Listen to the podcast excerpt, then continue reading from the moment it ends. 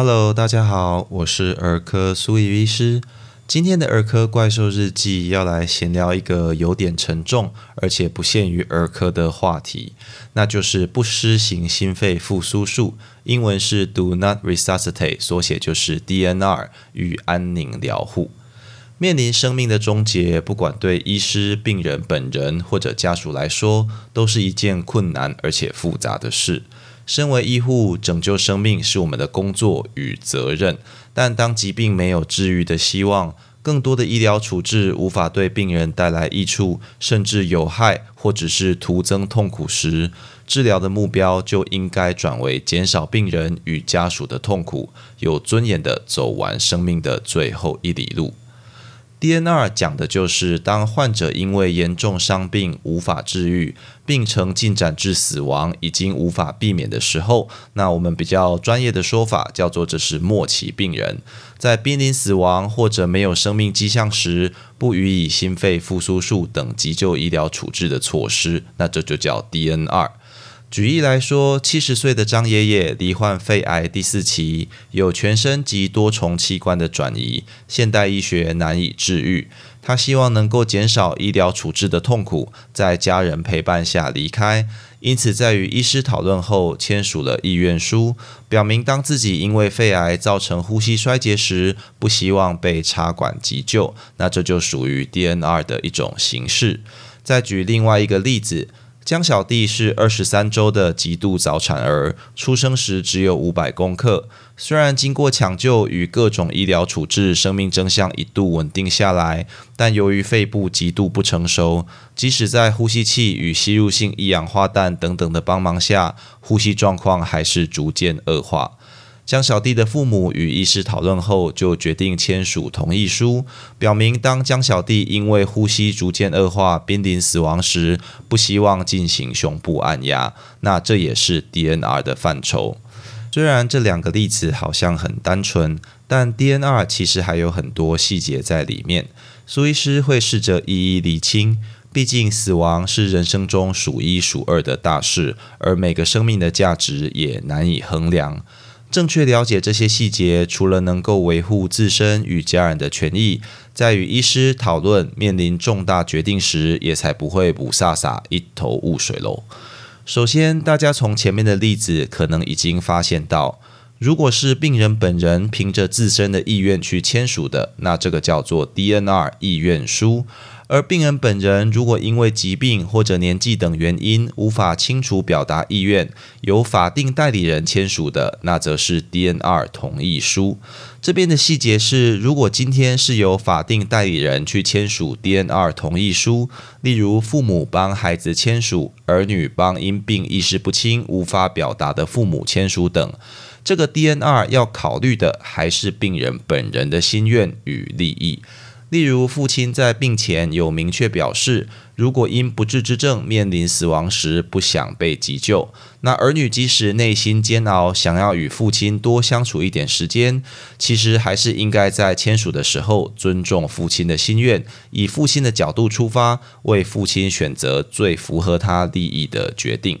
再来，另一个需要小心的是 DNR 生效的条件。其实 DNR 即使非末期病人也可以签署的，例如健康人也可以预立安宁缓和医疗及卫生医疗抉择意愿书，但只有当病况进展至末期病人，而且因为该疾病或相关之并发症需要急救时才会生效。例如前面例子里罹患肺癌第四期的张爷爷，在签完意愿书后，诶，心情轻松，吃了一块蛋糕，那结果就被蛋糕噎住，不能呼吸。医护难道要说：“哎，你有签 DNR 不能急救，然后袖手旁观吗？”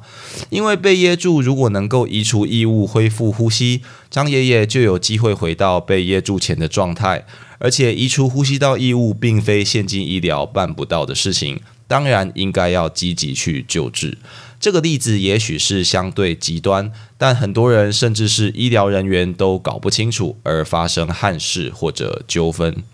另外，有些时候事情就没有那么单纯。例如，因为癌症末期免疫力下降，发生了严重感染，在已经给上抗生素治疗的情况下，还是一直恶化，需要急救。那这个感染到底算不算可逆，还是属于癌症末期这个不可治愈疾病伴随而来的事情呢？这就必须根据病人状况与本人或者法定代理人讨论才可以决定了。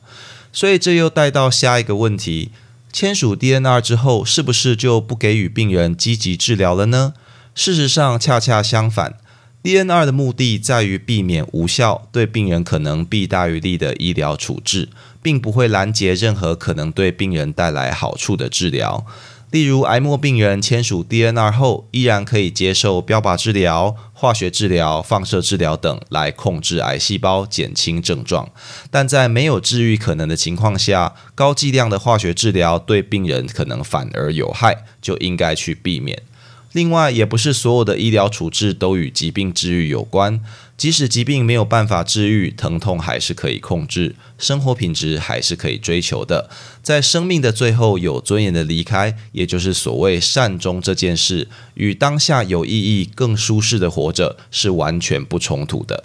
也都是现今安宁疗护想要去追求的目标。苏医师毕竟是在急重症单位工作多年。病人死亡或是签署 DNR 都是常见的状况。有些时候，家属尤其是在儿科，常常会误解：如果我签了 DNR，医疗团队是不是就放弃救治我的孩子了？也常因为对 DNR 不了解而踌躇，直到孩子快要离开的那刻才签署 DNR。事实上，与医疗团队谈论或者签署 DNR，反而是一个充满勇气与积极态度的决定。代表我们确实认知到孩子的疾病或者病况严重，死亡是很有可能发生的结果，而我们必须要预先讨论好，当疾病无法治愈、死亡不可避免时，要如何来做应对。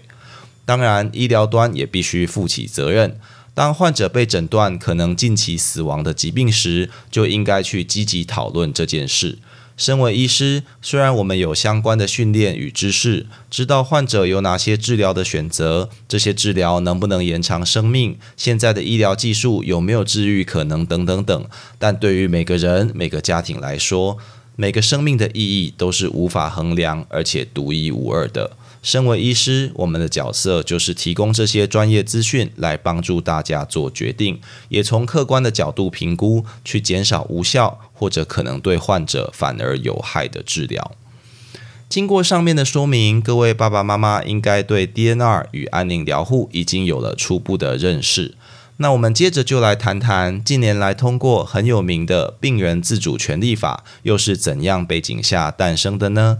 简单来说，病人自主权利法是以病人为出发点，希望能够保障病人去决定是否接受医疗处置的自主权，并达到善终等目的而创造的医疗法规。在过去的规定下，其实有一部分的临床难题是很困难解决的。举例来说，三十岁的林先生车祸后昏迷不醒已经数周了。检查发现，负责呼吸与基本生命维持的脑干功能正常，但其他大脑、小脑部分受伤非常严重，苏醒的机会微乎其微，很有可能终其一生会卧床，需要气切由呼吸器帮助呼吸，鼻胃管灌食来维持生命，而且没有意识。由于此时的林先生已经插管，给予各种积极的医疗处置，目前生命征象稳定。但根据其生前的意愿，林先生很有可能不希望自己接下来的人生用这样的方式度过。但即使签署了 DNR，林先生目前的状况难称末期病人，主动移除已经有的生命维持措施也不符合法律规定。以前就常常有这样的故事，就是医师或者家属实在不忍心，只好在彼此的默契下让管路意外滑脱。那虽然是不得不的举措，但实在离理想中的安宁疗护或者善终还是有段距离。在有了病人自主权利法后，DNR 的适用范围有限度的来扩张，也让像林先生这样的患者撤除维生措施时能够符合法规。林先生只要经过两位以上专科医师判断，处于不可逆转之昏迷状况或者永久植物人状态。法定代理人就可以依照林先生的心愿去签署同意书，撤除卫生装置，让林先生有尊严的离开。其实医疗技术的进步日新月异，但即使我们再怎么努力，再怎么不舍，也不是每个人都有办法完全恢复健康、痊愈出院。